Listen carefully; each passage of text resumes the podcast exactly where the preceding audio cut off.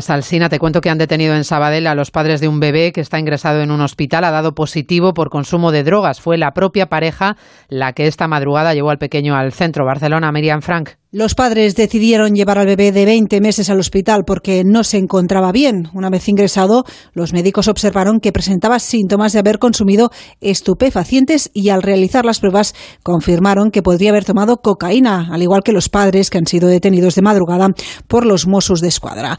El hospital ya ha informado a la Dirección General de Atención a la Infancia y la Adolescencia de esta situación para que se cargo del menor, activando de esta manera un protocolo especial para este tipo de casos. Por su parte, los los Mossos de Escuadra han abierto una investigación para esclarecer los hechos.